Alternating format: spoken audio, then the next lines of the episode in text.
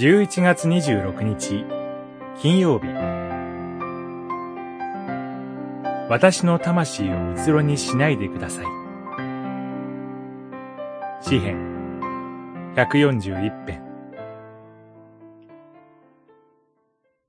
主よ私の神よ。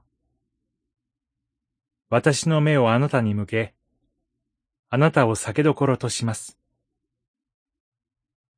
私の魂をうつろにしないでください。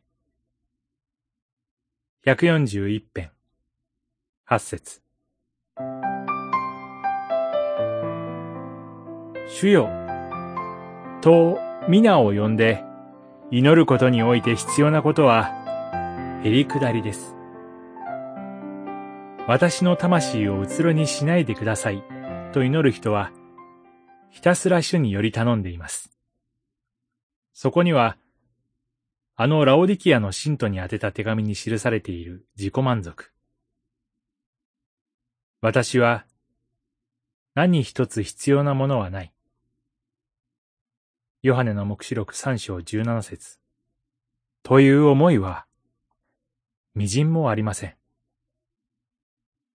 ただ主に目を注いで、すべてを求めて待ち望む裸の魂がそこにあります。このように、自分が裸だと知る心で祈ることができたなら、もっと確信を持って、自分の歩みを重ねていくことができるに違いありません。自分がどれほど頼りなく、自分がどれほどいろいろなものに欠けていようとも、主に祈り求めます。あるいは、反対に、自分がどれほど多くのものを持ち、何事かを成し遂げても、主に目を注いで同じように祈ります。